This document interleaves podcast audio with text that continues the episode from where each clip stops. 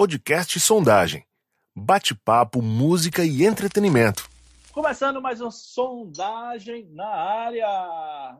Saudade do meu povo, viu? Só de vocês não, saudade de todo mundo, porque essa quarentena tá danada. E aí, quem tá na área? Bárbara, Bruno. Olá, todo mundo aqui de sondagem. Eu venho especialmente essa semana com a minha rinite alérgica e uma voz maravilhosa. Especialmente para vocês. Mas o sorriso continua o mesmo. Tá vendo? É uma coisa que compensa aí, a outra, bem? né? Sim, tudo Maurício, tudo bem, Bárbara? Tudo jóia. Tudo lindo, meu aí, lindo. Tudo bem, Maurício? Tudo bem, Bárbara? Tudo massa. massa. Saudades, Tudo viu, né? bebê? Tem passeado muito na rua. Tá tudo bem. Traduzindo, bebê Eu- Bruno não, Brito. Só, só no sonho. É, só no Atenção. Só no sonho. sonho. Só no sonho. Tô sonhando muito. Sonho muito saindo, não voltando pra casa. De Tá. bar em Tá bar. deixando nada no fiado, não, né? É sonho, a gente pode. Não, o não. sonho a gente pode. nada. Na verdade, no sonho eu até pago a rodada pra todo mundo. Eita, isso Eu que é chego um no bar, eu já pago bom. Isso que é um amigo rochedo. Agora, quando passar essa pandemia, pague, viu, papai? Barbarella, Minha voz mais ou menos, um sorriso massa, mas, né?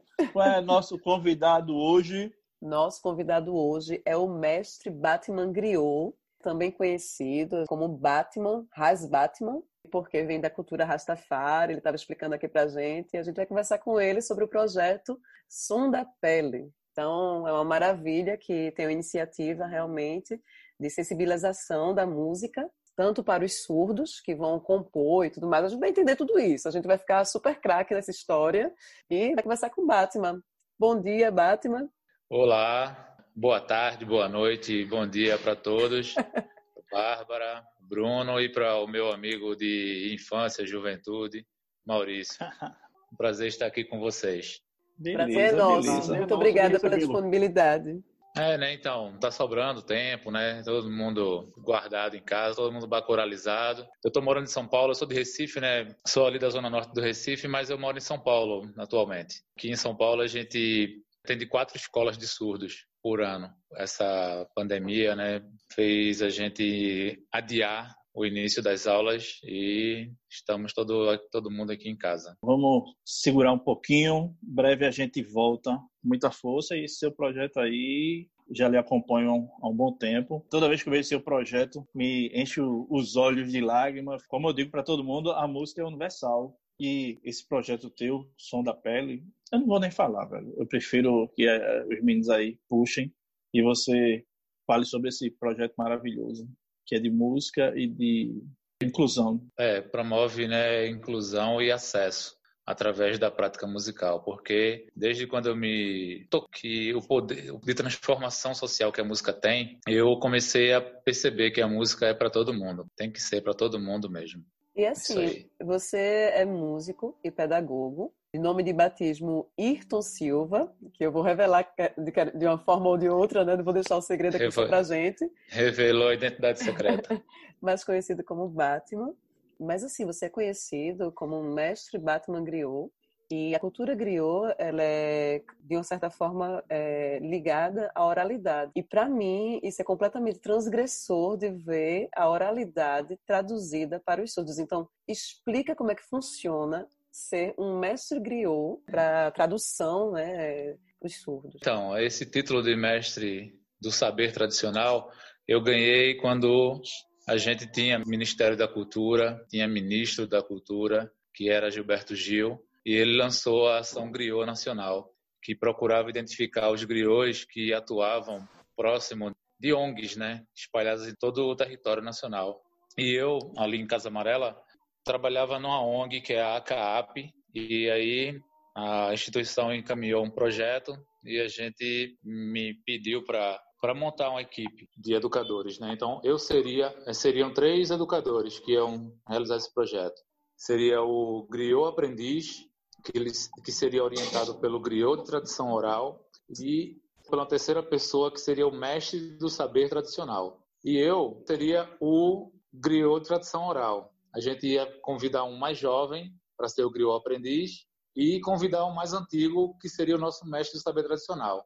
E aí convidei mestre Toninho, que é o mestre do maracatu, tocou com seu Luiz de França, tocou com as principais nações de maracatu de baque virado, de Pernambuco. E aí, no início ele topou, e no finalzinho, quando gente estava para encaminhar a documentação para Brasília, aí ele ficou preocupado se porque a gente ganharia uma bolsa de 400 reais cada um durante dois anos para desenvolver projetos em escolas próximas à ONG onde eu trabalhava. E aí o mestre Toninho ficou preocupado se o nome dele entrando nesse projeto, se ele correria o risco de perder a aposentadoria dele. Aí ele falou, Batman, me desculpe, se quiser eu até vou, falo para os seus alunos, mas eu não quero meu nome aí no meio não, porque vai que os homens lá vê que eu estou recebendo outro dinheiro e corta minha aposentadoria. Tive que dar razão a ele, né? Falei, pô, mestre, então eu não tinha me tocado né, nessa sua preocupação não tinha tempo de procurar um outro mestre para compor a equipe, então eu fiz uma mudança. Eu assumi a posição de mestre do saber tradicional porque eu era o mais velho do grupo. O griot aprendiz veio para minha posição e a gente convidou um outro mais jovem ainda para ser o griot aprendiz. Caminhamos o projeto para o ministério foi aprovado e desde então eu participo da ação Griot Nacional na condição de mestre do saber tradicional. Isso foi antes de, de iniciar o projeto com os surdos. A gente fez, sempre fez trabalhos apresentando né, as riquezas da tradição africana no país. A gente sempre procurou mostrar que o negro descende de reis e rainhas e não de escravos. O negro foi escravizado. O negro não nasceu escravo. Então a gente sempre fez trabalhos nessa área, né, com essa temática. Ao mesmo tempo, eu também sempre fiz trabalhos de inclusão, porque eu sempre me senti excluído em muitos momentos, né? Negro, rasta, tatuado, nordestino. Em muitas ocasiões eu me senti excluído. E eu sempre me identifiquei com pessoas que sofrem exclusão. E aí fiz trabalhos com pessoas em tratamento psiquiátrico. Foi um trabalho foi um projeto pioneiro que chama Projeto Livremente. Eu dava oficina de musicalização para pessoas que estavam em tratamento psiquiátrico lá. Fiz trabalhos com crianças com síndrome de Down no Instituto Novo Rumo, que fica ali na, perto da Rua da Harmonia também. Fiz trabalhos com cegos na, da SOBESTE, Associação Beneficente dos Cegos de Recife. Né? Fiz uma oficina de, de confecção de instrumentos, que eu também sou luthier. Eu fabrico instrumentos de percussão eu dei uma oficina de fabricação de instrumentos com sucata para um grupo de cegos. É, foi a oficina Cata Sucata. E aí, eu sempre tive o desejo de, de investigar a relação dos surdos com a música. E em 2009, eu iniciei o projeto Som Pele e de lá para cá eu tenho tentado né, sinalizar a oralidade do griot. Vem falando né, da, das mesmas heranças culturais que o povo brasileiro tem, né, de como foi formada a cultura brasileira. Vem apresentando isso em forma de libras e mostrando para os surdos que a prática musical deixa todo mundo igual. Que para tocar um tambor não precisa falar, não precisa ouvir, só precisa sentir. E a gente criou esse projeto Som da Pele em 2009 em Recife e em 2010 surgiu o grupo Batuqueiro do Silêncio. De lá para cá eu venho viajando o Brasil inteiro descobrindo novos batuqueiros do silêncio e mostrando né, que a música é para todo mundo e as pessoas têm o direito de conhecer a sua cultura. Então, eu trabalho a oralidade através dos sinais da Libras.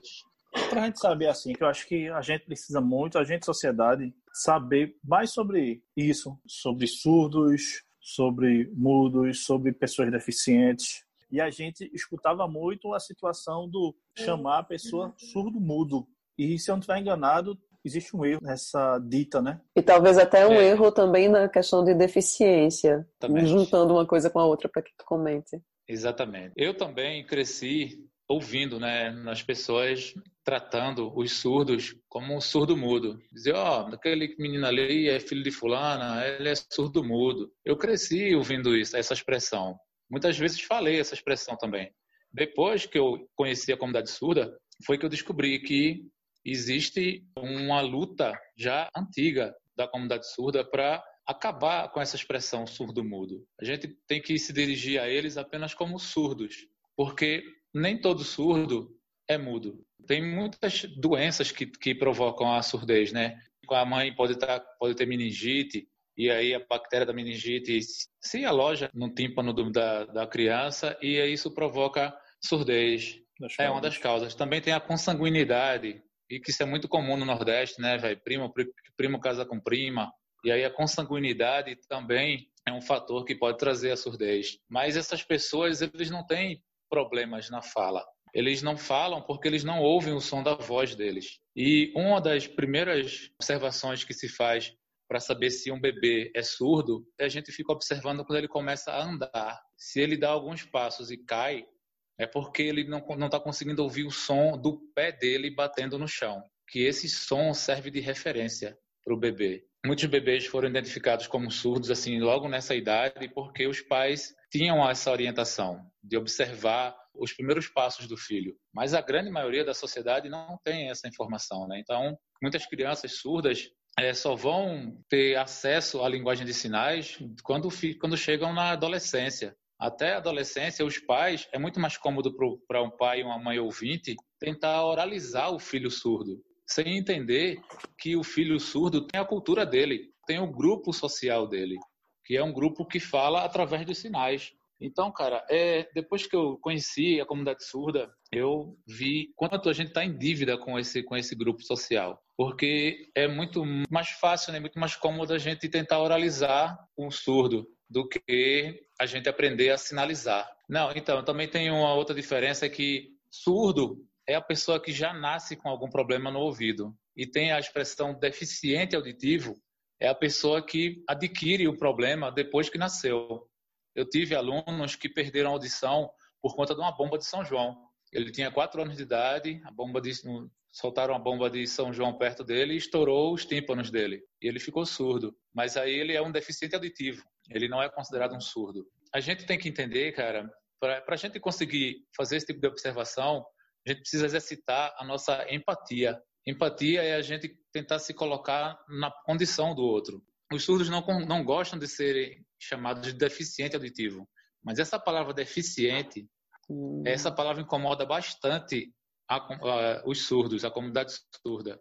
Fui fazer uma oficina no Festival de Inverno de Garanhuns em 2009, a oficina Som da Pele, e aí chegou a galera da MTV lá para me entrevistar, e os meus alunos, eu, eu não sabia quase nada de Libras né, no, no começo do projeto. E aí eu falando, não, porque deficiente auditivo isso, deficiente auditivo aquilo. E os, os meus alunos, eles faziam a leitura labial. E eu não me liguei. E quando o cara da MTV foi embora, eu levei um esporro, assim, dos meus alunos. Eles falaram, eu não sou deficiente, não. Eu sou surdo. E eu, porra, velho, eu... o primeiro sinal que eu aprendi em Libras foi esse daqui, ó. Um hang loose aqui no queixo. Vocês sabem o que significa? Não. Esse sinal aqui significa desculpe. Então eu fiquei meia hora fazendo esse sinal para os meus alunos lá em Garanhuns, porque eu tinha falado a palavra deficiente auditivo, mas eu não sabia que eles não gostavam dessa, dessa denominação, deficiente auditivo. Na visão deles, eles não se sentem deficientes, eles se sentem um grupo da sociedade que tem a linguagem própria. Eu queria Desculpa. saber, na verdade, se a gente usa, pode usar o termo linguagem de sinais e Libras, ou só um ou outro, qual é o melhor? Existem várias linguagens de sinais, né? Cada país tem a sua linguagem de sinais. Tem uma linguagem de sinal que é universal, que chama gestuno, que seria mais assim, quando o cara está com sede, faz o gesto que quer beber uma coisa. Quando está com fome, faz um gesto que quer comer. Isso seria o gestuno. Muitos surdos no Brasil não aprenderam Libras. O ano passado, eu fui para um congresso de comunicação em São Paulo e teve uma menina lá chamada Lac Lobato. Ela não nasceu surda, ela teve surdez com três anos de idade, tipo assim, com quatro anos de idade. Ela estava dormindo, acordou, pensou que não tinha ninguém em casa, procurou o povo em casa, assim, meio desesperada, e abriu a janela e, tipo, carro passando, trator passando, a construção batendo lá e ela perdeu a audição assim. Ela faz um projeto chamado Desculpe, eu não ouvi. Não sei se já ouviu falar dela.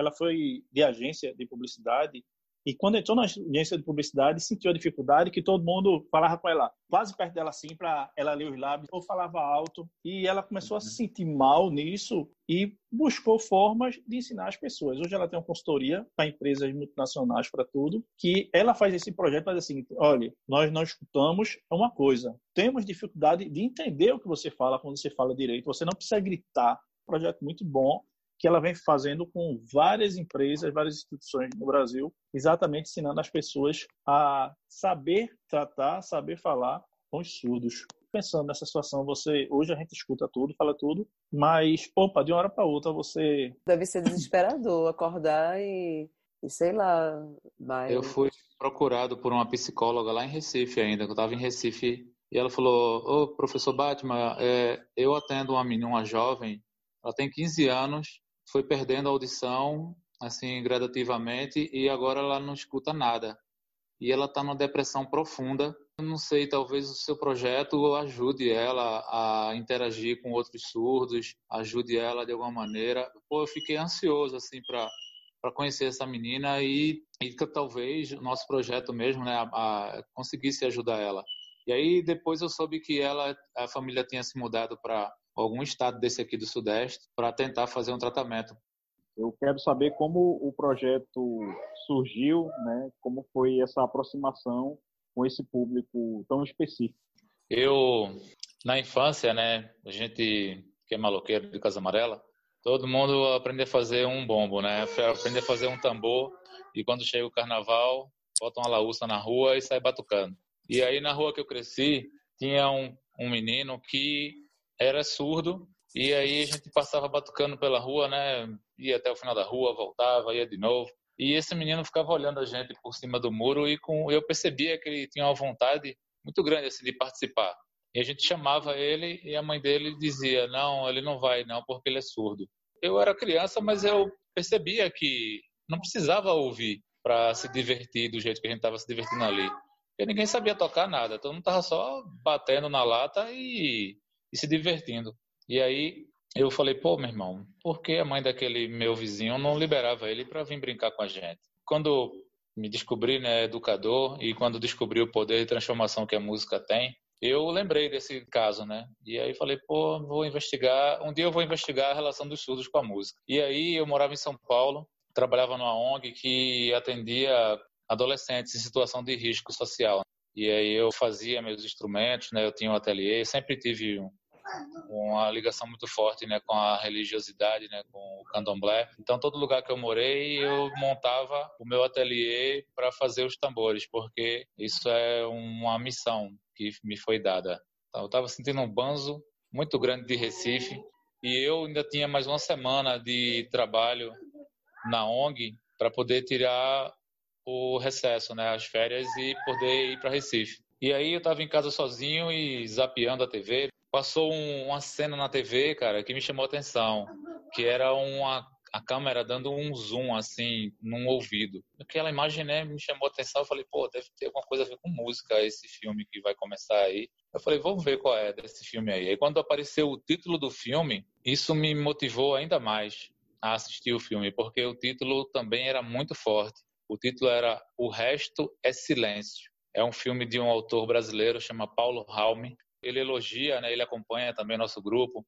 E aí ele fala, pô, Batman, teu projeto é incrível, cara. Parabéns aí pela transformação que tu conseguiu levar para a vida desses jovens aí. E aí eu brinco com ele e falo, cara, você também tem parte nisso aí, velho. Você também tem uma parte da culpa, é sua. Porque se não fosse o seu filme, eu não teria percebido que o momento era aquele. E aí eu fui para Recife já pensando, pô, eu tenho que investigar essa relação dos surdos com a música, porque o filme mostra exatamente isso. O filme mostra que alguns surdos têm curiosidade a respeito das sensações que a música transmite para os ouvintes. No filme também mostra uma personagem que cria um recurso luminoso para sentir o ritmo. Eu falei, esse é o caminho. No ano seguinte eu estava escrevendo o projeto e encaminhei lá para a Funarte, né? Foi o único projeto de Pernambuco aprovado no edital Interações Estéticas, Residências Artísticas em Pontos de Cultura. E aí eu iniciei essa minha residência no dia 22 de abril de, de 2009, cara, na escola Centro Sulvag, que fica lá no, na Praça da Torre. E eu não sabia falar nem oi. Isso aqui é oi em Libras, ó. A letra O e a letra I. Eu não sabia falar nem isso em Libras, mas no segundo mês de oficina, eu já estava desenvolvendo um alfabeto musical em forma de sinais visuais, porque eu percebi que era necessário apresentar noções de teoria musical para os surdos, para eles entenderem como a gente pega uma sílaba musical junta com outra sílaba musical e forma uma palavra musical. Criei o alfabeto Musilibras. Meu segundo prêmio foi o da Fundação Palmares. Escrevi o projeto Batuqueiros do Silêncio, um baque de nação promovendo inclusão. Eita, esqueci de falar o nome do primeiro projeto. O nome era Projeto Som da Pele, uma experiência musical que ultrapassa os limites do som. E aí realizei a segunda oficina de música para surdos em Recife.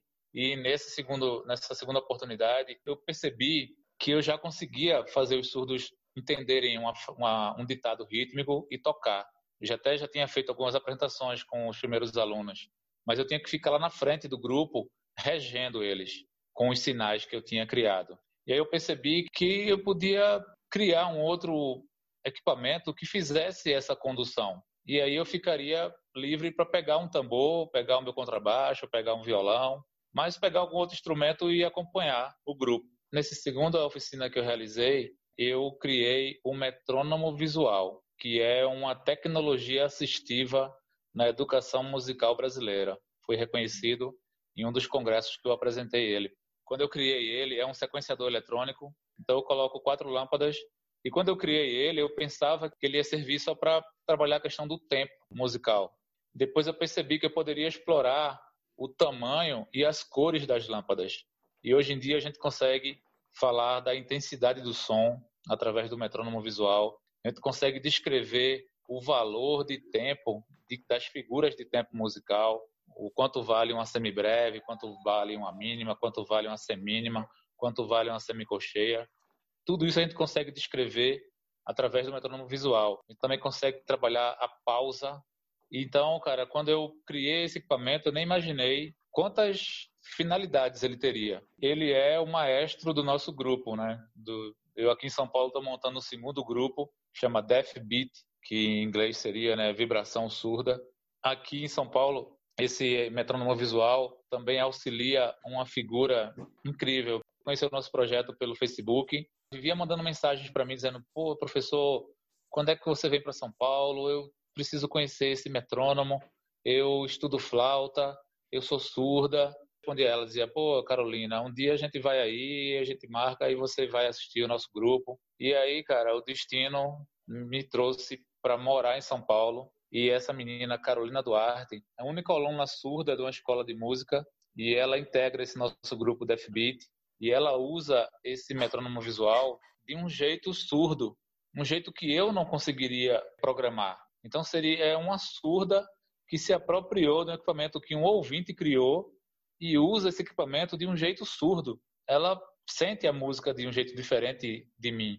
Eu queria, na verdade, saber, dentro dessa parte da, da adaptação, de colocar a luz e a duração, se tem também uma questão de movimento dessa luz porque uma coisa que é feita mais é, direcionada ao público em geral, ao grande público, é o trabalho de VJ, que é o vídeo que vai na vibração do som. E aí tem aquela coisa também que a gente escuta falar, que é Beethoven, quando ele perdeu a audição, ele passou a se concentrar na vibração do piano, já que o piano também tem as cordas, né, que vão ser é, batidas pela, pelas teclas. E aí a pergunta seria essa: se tem também um pouco de movimento, e se isso faz alguma diferença, se tem também a vibração.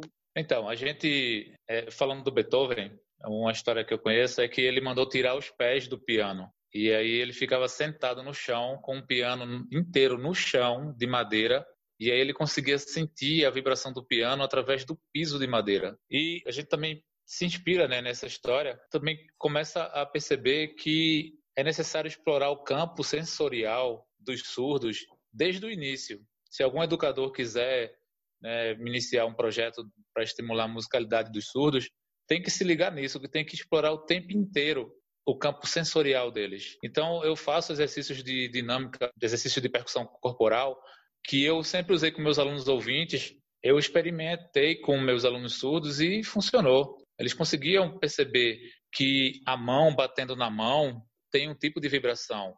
A mão batendo na perna é um outro tipo de vibração. O pé bate, pisando forte no chão é um terceiro tipo de vibração. A gente vai explorando o campo sensorial deles o tempo todo.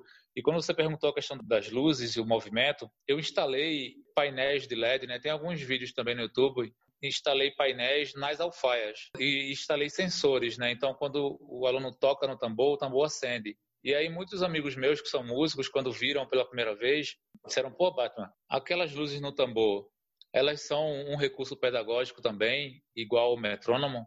E aí eu falo: não, pô, o metrônomo já é o suficiente para aqueles surdos entenderem que música é aquela que a gente vai tocar.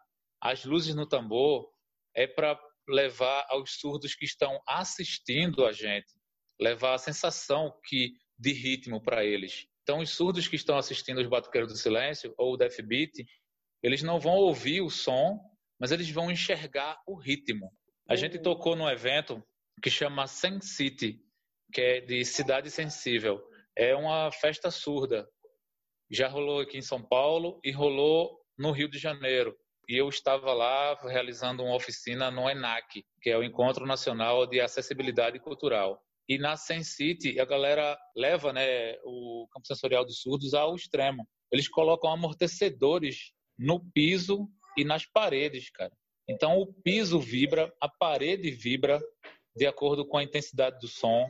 Eles soltam fragrâncias no ar para os surdos perceberem quando é um som, quando é uma, uma, uma batida que não é tão intensa. Eles soltam uma fragrância mais suave no ar. Quando é uma batida mais poderosa, eles soltam uma fragrância mais forte. Tocar nesse evento foi muito enriquecedor para o nosso projeto. Existe também experiências extrair som do próprio corpo. O seu projeto sempre só trabalhou com o maracatu ou teve essa parte também dos surdos? Você faz percussão no próprio corpo? A gente tem a galera do Barbatu, que a galera explora ao máximo essa a condição né, de tirar som do próprio corpo. Os surdos, eles, a gente precisa conduzir eles de uma maneira mais suave, sabe? Porque uma coisa que eu percebi ao longo desses 10 anos, o surdo é uma pessoa bem assim desconfiada. Muitas turmas que eu comecei a fazer um trabalho e quando eu falava que a gente ia tocar um instrumento, eles não botavam fé que iam conseguir tocar alguma coisa eles ficavam com receio, né, de passar uma vergonha, se esforçar e não conseguir. Então a gente tem que ir apresentando né, novas possibilidades para eles de uma maneira muito sutil, para não assustar eles e de repente perder né, o aluno, porque eles são subestimados o tempo todo, sabe? Eles são subestimados pela família, são subestimados na escola, são subestimados pela sociedade. Então a gente tem que ter um maior cuidado assim quando a gente quer apresentar algo novo para a comunidade surda.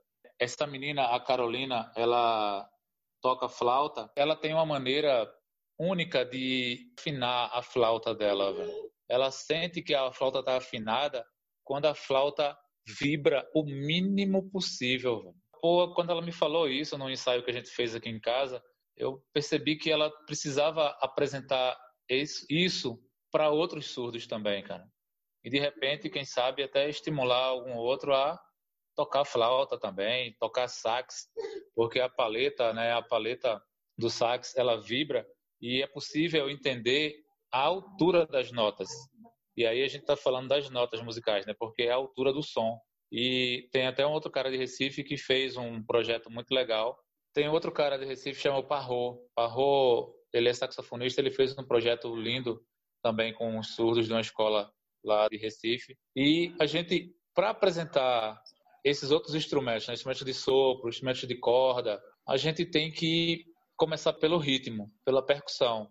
Eu até conto uma história que eu tomei a liberdade de modificar. Eu mostro para os surdos como o ser humano teve contato com referências sonoras. Então eu vou lá para a pré-história, falo que um, um homem das cavernas estava andando um certo dia e percebeu um som diferente. E aí, quando ele foi olhar, o vento estava passando dentro de um chifre de um animal que tinha morrido. E ele percebeu que o vento que passava dentro do chifre produzia aquele som. Ele lembrou que ele também era capaz de produzir ar, que ele tinha ar dentro dele. Então, ele fez uma experiência de soprar no chifre para ver se conseguia produzir som também. E conseguiu produzir um som. E aí a gente fala disso para os surdos para mostrar que o som está dentro de nós, que o nosso coração ele pulsa num ritmo exato para o nosso organismo funcionar. Se ele pulsa devagar, pode dar problema. Se ele pulsa rápido, pode dar problema. ele pulsa num ritmo perfeito para o nosso organismo funcionar, para ele bombear o sangue, para espalhar o sangue pelo organismo e fazer todos os órgãos funcionar. Mas para levar um surdo assim para assistir um show do Barbatux, tem que ter uma preparação muito grande. A gente não pode assim começar a pegar uma turma no primeiro mês de aula e aí vai rolar um show do Barbatux e a gente levar eles para lá. Isso pode comprometer o restante do aprendizado que a gente ainda tem para apresentar para eles. Batman, a gente fala de sensibilização do grande público, claro, mas eu queria saber como é que é o processo de sensibilização dos pais e às vezes dos familiares próximos também, para acompanhar as crianças e jovens que são surdos e que precisam né, de um cuidado em relação à língua, né, dos sinais, as libras. Como é que faz para que eles também se aproximem desse universo? Cara, é um desafio porque a primeira experiência que eu vivi assim com pais né, de alunos foi nesse, na primeira oficina lá em Recife, no Centro Survag, que é uma escola particular que ensina libras né, para os alunos, ensina libras e ensina português para crianças e adolescentes surdos. Eu estava na metade da oficina e comecei a perceber que eles já conseguiam fazer uma leitura rítmica, os alunos. Eu escrevia uma frase usando né, as figuras de tempo musical e eles tocavam. A diretora falou comigo que os pais de alguns deles queriam assistir a aula. Eu fiquei feliz pra caramba. Eu falei, pô, pode mandar vir, velho. Eu quero, preciso dividir essa alegria com eles, velho. E preciso ver a reação deles. Aí no dia seguinte tinha lá o pai de um dos alunos. E, pô, aí o cara olhou para mim, né, velho? Um rasta meu cabelo tinha 1,70m de comprimento. E aí a, a, primeira impressão, né, velho, é sempre a que fica. Então o pai do aluno olhou para mim assim e falou: pô, como é que deixaram esse sujeito entrar aqui nessa escola? E eu chegando para cheio de tambor, assim, né? Aí eu falei: opa, bom dia, você é pai de quem? Ele: não, eu sou pai de, do Cristiano. Eu falei: opa, beleza, fica à vontade aí. Aí ele: não, não, é, me, me explica uma coisa. É, é uma aula de música? É? Eu disse: é, você veio para assistir, né? Aí ele: não, é, mas você sabe que eles são surdos? Sim, isso aqui é uma escola de surdos, né? Claro que eu sei que eles são surdos. Aí ele, e você vai ensinar música para surdos? Eu disse, é, esse é o objetivo, né? Quem sabe ensinando música para surdos, a gente acaba ensinando outras coisas, né, para a sociedade. Aí ele, oh, mas meu filho não vai aprender música. Aí eu falei, mas por que ele não vai aprender música? É, a gente escreve as frases no quadro e todo mundo toca. Aí ele, eu disse, o senhor fica um pouco aí, assiste a aula. Se o senhor não gostar, a gente volta a conversar. Ele disse: Não, essa aula é obrigatória? É? Eu disse: Não, aqui a gente não obriga nem nada a ninguém. A pessoa, a pessoa não vai aprender música sendo obrigado. A gente tem que querer participar. E seu filho quer. Mas aí eu já comecei a mudar, tá ligado? Eu falei: Mas eu tô percebendo que o senhor não quer, né? Ele disse: Não, se essa aula não for obrigatória da escola, eu, meu filho não vem, não. Eu falei, pô, seu filho, engraçado, seu filho era um dos mais dedicados aqui, era um dos, dos mais avançados. Eu estava até falando que ele seria o meu ajudante nas próximas aulas. Ele disse, né, mas eu prefiro que ele fique em casa e venha para a escola só de tarde, que ele tem aula, é, que é quando ele tem aula de português, matemática. Eu digo, então, português e matemática é importante na vida dele, mas o seu filho gosta de música. Ele é surdo, mas ele gosta de música. Eu percebi mudanças nele aqui, desde os primeiros dias de aula até hoje, mas o senhor né, não consegue enxergar essa mudança porque o senhor precisa trocar a lente aí do seu olhar. O senhor nunca vai conseguir perceber a mudança que aconteceu na vida do seu filho. E aí ele, não, mas olha, se você, professor, está perdendo seu tempo em querer ensinar música para quem não escuta. Eu falei, poxa, meu velho, eu me deixa aqui perdendo meu tempo, porque eu sei o que eu estou fazendo. Eu não estou querendo ensinar música para quem não escuta, eu estou querendo ensinar música para quem sente. E seu filho sente. E eu vou ficar muito triste, vou sentir muito a falta do seu filho, mas o seu filho vai sentir muito mais falta da nossa aula. Eu falei isso pro cara, mas nada disso mudou. O cara tirou o filho da aula e depois a gente continuou, formou o grupo. O nome do primeiro grupo era Som da Pele. E aí a gente fez as primeiras apresentações, rolou até um cachê, a gente tocou na Feira da Música lá em Recife, distribuiu o cachê entre a galera, né? E aí vivi um outro momento marcante, né? A gente tava no camarim, a galera pediu a ficha técnica do grupo, e aí prepara o lenço aí, Maurício. Aí eu passei o nome né, dos integrantes do grupo e eles prepararam credenciais com o meu nome, né, e o nome dos meninos. No meu nome tinha regente e no nome dos meninos tinha embaixo assim, adjetivo músico. Aí no camarim, cara, eles chegaram no camarim, eles nunca tinham entrado no camarim. Aí tinha uma mesa lá com frutas, com lanche, né, e eles falaram: "Professor, de quem é esse lanche aí?" Eu falei: "Pô, é nosso, pra gente. É, pode ficar à vontade aí, pode beber o refrigerante, pode comer o lanche aí." Ele: "Posso de verdade?" Ele: "Claro, velho." E aí eles comeram e depois eu entreguei as credenciais para cada um. E quando eu entregava a credencial e eles olhavam para a credencial e via o nome deles hum. e embaixo do nome tinha escrito música, eles me perguntavam, professor, isso aqui é meu? é claro que é seu, meu irmão, tá vendo aí seu nome? Mas eu sou músico? Eu digo, pô, é claro que você é músico, velho. A gente não veio aqui para tocar nossas músicas. O grupo que está tocando agora no palco está levando alegria para as pessoas. Quando terminar a vez deles, vai ser a nossa vez de, de subir no palco, pegar os instrumentos e levar alegria para as pessoas que estão lá fora. Claro que vocês são músicos. Aí foi uma choradeira generalizada nesse momento. Para não me demorar muito, eu vou falar de outra mãe de um outro aluno dessa mesma escola. Quando eu falei isso para ela, eu falei, pô, é, Ana Lúcia, o pai de um aluno tirou ele da turma porque o cara disse que eu tava perdendo meu tempo em ensinar música para surdos, cara. E o filho dele era um dos que mais estava interessado nas aulas. Aí ela disse, Batman, te prepara que tu vai encontrar com muitos outros pais de surdos que pensam iguais a esse que foi lá. Mas eu não quero te desanimar não, porque tu também vai encontrar muitas mães e outros pais, assim que nem eu, que quero que meu filho Gabriel esteja no teu projeto, aonde quer que teu projeto aconteça porque Gabriel mudou demais depois que entrou no teu projeto. Ele era um menino que não obedecia, era rebelde, respondia o tempo todo, e ele agora está bem mais calmo e está pedindo para a gente comprar um violão para ele. Quando é que na minha vida eu ia imaginar que meu filho surdo ia, pedir, ia me pedir para comprar um violão para ele? E tudo isso é graças ao teu projeto, Batman. E prepara, porque tu vai encontrar muita gente ignorante que não tem a sensibilidade necessária para perceber uma ação afirmativa de inclusão social, mas tu também vai encontrar muitos pais de surdos que vão entender isso e que vão te apoiar. Eu posso dizer que 50% dos pais dos alunos apoiam, estimulam, né? Que eu passo exercícios para eles fazerem em casa junto com a família. Pode também é o problema da religião, porque muitos surdos, tem muitos evangélicos, né? Pais de surdos, quando eles descobrem que a gente vai tocar música e eles veem os tambores, eles acham que a gente vai tocar macumba, né? Aí já também perdi muitos alunos por conta da ignorância dos pais evangélicos. O fato de ter um tambor não significa que a gente vai tocar só macumba. Toca muitas outras coisas, né, com o tambor. É uma luta, a gente tem que trabalhar essa questão da musicalidade dos, das crianças e jovens surdos e ao mesmo tempo trabalhar a sensibilidade dos pais. Comentando um pouco o que tu falou, assim, eu acho que é muita ignorância realmente, é uma ignorância de falta de conhecimento, de acesso a esse conhecimento. Nem sempre é uma idiotice escolhida, consciente, né? Consciência do ensino artístico-cultural, seja no Brasil, assim. A maioria dos pais, eles acreditam que o que é importante são as disciplinas de base, tipo matemática, física, química, o que quer que seja nesse sentido. Mesmo eu, que não necessariamente tenho uma origem humilde, meus pais, eles me diziam, é, tem que estudar matemática, português, esse negócio de, de desenhar ou de fazer música não é legal. Então, se a gente tira já daí essa coisa de, do acesso processo de achar que é interessante ou não o ensino artístico. E aí o que eu queria saber, na verdade, tu falava da Carolina, tua aluna, que faz flauta e que ela afina a flauta de acordo com a vibração. E quando a vibração está mínima, ela consegue saber que a nota tá boa. E que aí a gente tá falando de nota, não é isso? É. Eu queria saber se rola também uma sensibilização para tornar acessível, porque o que eu entendi é que o, o público surdo, ele vai ver o grupo de músicos surdos e ele vai ver o ritmo, mas ele consegue ver também e se aproximar da nota. Sim, nessa historinha né, que eu comecei a contar lá atrás, que é de como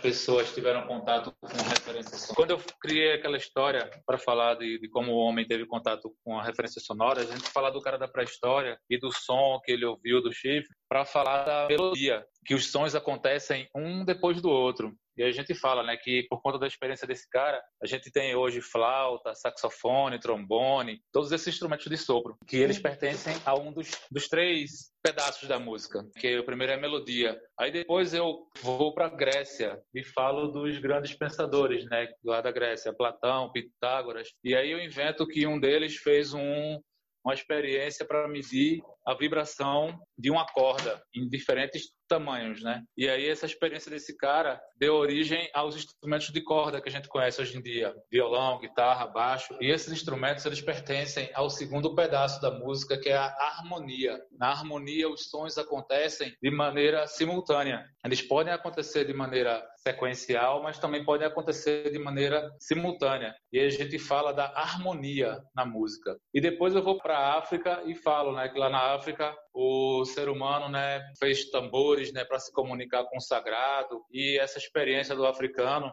é, a gente usa ela para falar do ritmo. E o ritmo, na minha concepção, é a parte mais importante da música. Então a gente começa pelo ritmo e a gente mostra que eles podem tocar instrumentos de corda, eles podem tocar instrumentos de sopro, mas se eles tiverem segurança na parte rítmica. Eles podem, é, entre meus alunos, podem ter outros flautistas daqui para frente, pode surgir outro cara para tocar guitarra comigo e que seja surdo. O Gabriel mesmo, né, que eu acabei de falar dele, aí de Recife, ele tem um violão e eu passo os exercícios para ele pelo WhatsApp. Então, o surdo pode tocar qualquer instrumento, cara. Tem uma banda que chama Beethoven's Nightmare, uma banda americana que está na estrada há mais de 30 anos, velho. E são cinco caras: bateria, guitarra, baixo, teclado e vocal. Todo mundo surdo, véio, e faz um som incrível, véio. Então a gente estimula eles tocar qualquer instrumento que eles queiram e até a ensinar música. Está formando, né, na verdade, novos educadores para trabalhar no nosso instituto e são educadores surdos, porque eu enfrentei muitas barreiras quando eu comecei o projeto, né? Quando eu chego numa cidade nova, numa escola nova, por mais boa vontade e empatia que eu tenha, eu sempre serei um cara ouvinte querendo mostrar que os surdos podem aprender música. E aí quando a gente conseguir colocar um cara surdo para falar para os surdos que eles podem aprender música, a coisa é diferente, cara. Um surdo vai ter muito mais acesso. E os surdos já vão, vão ver o educador surdo como um, uma referência. A gente já tem dois educadores surdos que eu trouxe de Recife para cá e formei eles aqui e eles trabalharam comigo ano passado nas escolas que a gente atendeu. Então, quando eu chegava lá e mostrava o meu ex-aluno e agora meu parceiro no projeto e mostrava que ele era um cara surdo, era um choque geral assim na escola. E a gente conseguiu ótimos resultados com, o cara surdo usando é, as ferramentas que eu criei também. Ele também usou o metrônomo de uma outra maneira que eu não usaria e deu um resultado incrível. Então a gente vai aos poucos mostrando, né, que a música pode ser feita por qualquer pessoa e que a música é para todo mundo. E a minha pergunta é o seguinte: já teve interesse aqui no Brasil ou de outros países em ter essa mesma solução na educação musical de pessoas surdas no mundo? Eu tenho um amigo que trabalha na Cité de la Musique, que é uma escola né, de música que tem em Paris, e ele falou: pô, Batman, eu tenho que te levar para lá para tu fazer um workshop lá e mostrar essa tua metodologia para os nossos educadores, porque a gente sempre pensa em promover inclusão com os nossos alunos, mas a gente não sabe por onde começar. E a tua experiência é muito rica, né, de, de resultados. Aí vamos só esperar a situação melhorar aí para a gente te trazer. Eu até escrevi, velho, um projeto porque a União Europeia estava com um edital aberto até o dia 30 de abril, que era um edital de cultura criativa. Essa última versão do edital era exatamente para projetos que promovem inclusão através da música. Combinava perfeitamente com o meu projeto. Eu escrevi o projeto, só que era uma burocracia gigante, assim. Eu... Aí a gente ficou engessado, tá ligado? Eu procurei durante um mês alguém na Europa que tivesse uma ONG que pudesse submeter esse projeto, porque eu achava né, que teria grandes chances de passar e a gente conseguir levar essa experiência para crianças e adolescentes surdos da Europa. Mas aí não rolou. Todas as pessoas que eu conheço que têm instituição não conseguiam cumprir as exigências que a União Europeia pedia. Respondendo ainda a pergunta do Bruno, a gente foi convidado em dezembro para fazer uma série de oficinas e uma apresentação num evento chamado True Colors Festival, que acontece colado com as Olimpíadas. Aconteceu em Londres, aconteceu no Rio e ia acontecer em Tóquio. Então, a gente começou a quebrar a cabeça aqui para porque ninguém do grupo tem passaporte, ia ser um rolo da porra para conseguir os vistos, mas a gente tava quebrando a cabeça aqui para poder proporcionar essa experiência para esses nossos alunos. Ia levar 14 pessoas para Tóquio no mês de julho agora. A gente ia passar 20 dias lá, ia rolar o maior cachê. Aí veio a pandemia, meu irmão, e morgou, né? Acabou, não vai rolar as Olimpíadas. Batman, como tá a sua rotina e a rotina do projeto durante a pandemia? Como eu falei, né, a gente tem agendado quatro escolas de estudos aqui em São Paulo para a gente ficar o ano inteiro com eles. E aí surgiu a pandemia, né, teve que mudar os planos. Então, eu acabei de lançar né, um vídeo para avisar a comunidade surda que o Instituto Som da Pele vai produzir um conteúdo digital. A gente vai lançar três vídeos por semana. Um vídeo falando do, da pandemia, como surgiu, quais os sintomas, como se prevenir, atualizar a comunidade surda a respeito da pandemia, os impactos da pandemia. Um segundo vídeo a gente vai ensinar a fazer brincadeiras, fazer brinquedos em casa, né, com garrafa PET, com tampinha de garrafa, com o que tiver em casa. Já lembrando do meu projeto Cata Sucata, a gente também vai ensinar músicas é, em libras. A gente vai fazer uma releitura de alguns, algumas músicas já conhecidas, a gente vai adaptar para Libras e vai ensinar os surdos. E o terceiro eixo que a gente vai trabalhar é a parte da formação. Eu vou realizar videoaulas explicando como a gente pode estimular a musicalidade dos surdos. Mas isso numa linguagem para os surdos entenderem. Façam exercícios em casa, exercícios de percussão corporal, a gente vai falar um pouco sobre a história da música, só que na linguagem do nosso instituto. Eu vou apresentar o metrônomo e algumas funcionalidades que a gente consegue utilizar no metrônomo. Vou apresentar outros recursos que eu venho criando né, por conta do isolamento. Aí fiquei aqui no meu laboratório e aí acabei criando outras ferramentas pedagógicas é isso aí, meu povo. Fechando mais uma sondagem, dessa vez com a participação especial de Batman, que trouxe para a gente conhecer um projeto emocionante e de inclusão para surdos chamado Som da Pele. Esse programa chega o coração, olha. Fechando nossa historinha aí. Então... O agradecimento que a gente hoje dá a ternurinha, o cheiro e tudo, hein? Começa com você, Bárbara. Conhecer o sorriso e essa sua voz meio diferentes. Toda fanha. Eu queria começar agradecendo a presença do Bar e também gente, que tipo a gente se complicava um pouco nas palavras e tudo mais, mas é justamente para se aproximar da ideia e do projeto. Então é legal isso. Então agradeço a disponibilidade e a paciência com a gente e a minha ternurinha dessa semana para toda essa galera da comunidade surda da cultura surda. E depois eu pensei que, na verdade, o que era legal também era mandar uma ternurinha. A ternurinha, assim, traduzindo é o carinho, né, da gente, um abraço e tal, para a galera que se dedica a projetos inclusivos como o Som da Pele. Faz uma diferença muito grande e essa é a minha ternurinha dessa semana. Bruninho, sua ternurinha, seus agradecimentos. Se você apertar um botão chamado Áudio, a gente escuta. Isso, desculpa. Isso. É porque eu tô tão acostumado agora a só ficar com o botão desligado. Eu esqueço. É a idade. Olha, muito obrigado, Batman, pela entrevista e parabéns pelo projeto Som da Pele. Muito legal. Espero que a gente possa entrevistar você em outras ocasiões. E a minha ternurinha desse sondagem vou mandar para minha namorada, Vanessa Oliveira. Olha! Menino! Eita, danuce! Batman, sua ternurinha. Bruno, então, seu romântico. Agradecer. É, rapaz. Quero, quando eu crescer, eu quero ser igual ao Bruno. A minha ternurinha. Quero agradecer a todo mundo que, direto ou indiretamente, né, trabalhou com o nosso projeto Som da Pele, que agora é um Instituto Som da Pele, e, e todas as pessoas que trabalharam com o nosso grupo Batuqueiros do Silêncio, né, que também me levou para cidades que eu não conhecia. E toquei até num evento de nível mundial, cara, lá nas Paralimpíadas 2016, e foi uma noite inesquecível, assim. Quero agradecer a todo mundo e encerrar com uma música que, que a gente usa né, em todas as, as apresentações do grupo, que é assim, ó. Surdo tocando surdo, parece um absurdo. Mais um surdo tocando surdo, parece um absurdo. E quando um surdo toca o surdo, ele chama outro surdo, que convida mais um surdo para fazer um batuque surdo. Quem foi que diz que a música é só para ouvir? A música basta sentir para ser feliz e dançar. E para dançar, basta sentir a emoção. A música vem do coração e faz a vida melhorar. Por quê? Surdo tocando surdo, parece um absurdo. Um surdo tocando surdo, parece um absurdo. Mas é verdade, galera.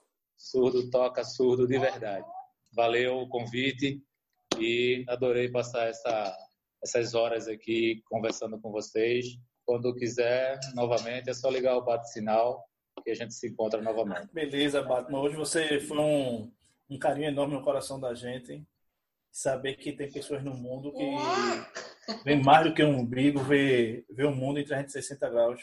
Até depois dessa, vou mandar até minha ternurinha para você, para sua esposa e para sua assessora que está aí cantando com você. Qual é o nome dela? Yara. Yara, então um cheiro para ela bem gostoso e um cheiro para Ana Luísa também. E para finalizar, qual a música que a gente bota agora no final? A música, cara, é, eu vou escolher a música de um cara que eu tenho certeza que não me decepcionaria. É Tim Maia.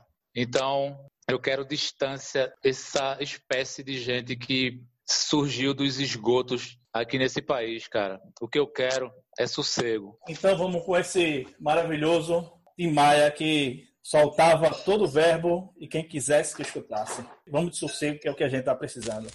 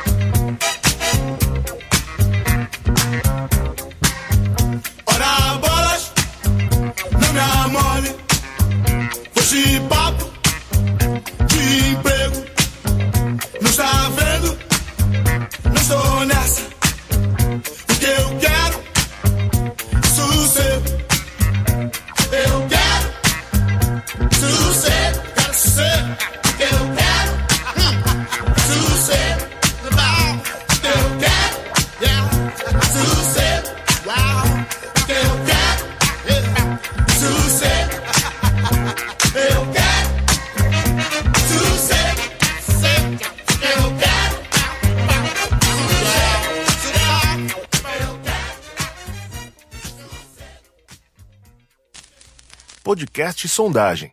Bate-papo, música e entretenimento.